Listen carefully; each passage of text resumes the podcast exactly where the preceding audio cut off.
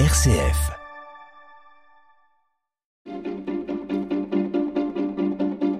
L'agenda des régions, les idées sorties des radios RCF. On commence par une escale dans la Manche où un lieu emblématique fête cette année ses 20 ans, la Cité de la Mer à Cherbourg, Bénédicte Buisson. Oui, c'était en 2002. La Cité de la Mer voyait le jour à Cherbourg, dans l'ancienne gare maritime transatlantique, grâce à l'intuition d'un homme. Bernard Covin, élu de l'époque, souhaitait développer le tourisme dans le Cotentin. Au même moment, le redoutable, le premier sous-marin nucléaire lanceur d'engins construit en France, arrivait à la fin de sa carrière. Il n'en fallait pas plus pour créer ce lieu retraçant l'aventure des hommes sous la mer. Depuis sa création, plus de 4 millions de visiteurs ont découvert les différents aquariums et les expositions abritées dans ce bâtiment art déco. À noter par exemple cette exposition permanente dédiée au Titanic. Et oui, le paquebot y a fait escale en 1912 avant son naufrage.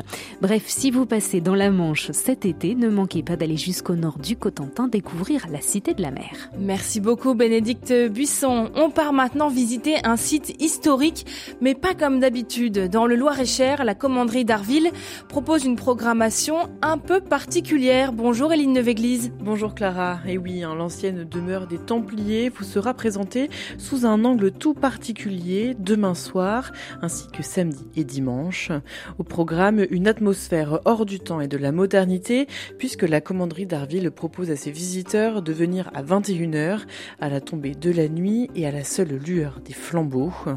Une mise en scène idéale pour se plonger des dizaines et dizaines d'années en arrière et se délecter des anecdotes de cet endroit.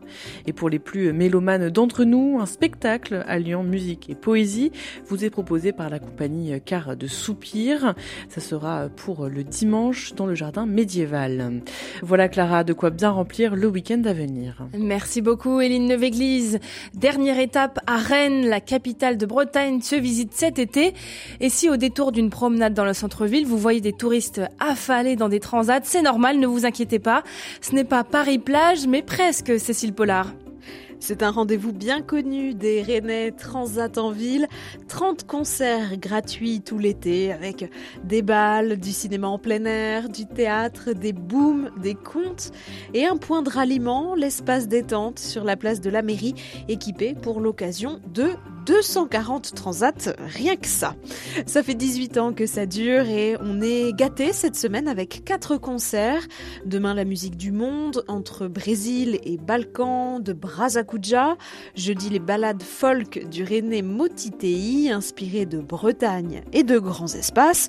Samedi on dansera avec la musique cubaine de la Charanga Santa Lucia et une proposition pour le jeune public dimanche, le spectacle Loulibop, le tout sans débours c'est un centime. Transat en ville, c'est jusqu'au 20 août à Rennes, Courésy. Merci beaucoup Cécile Pollard pour cette, euh, ce, cette dernière idée euh, dans notre agenda des régions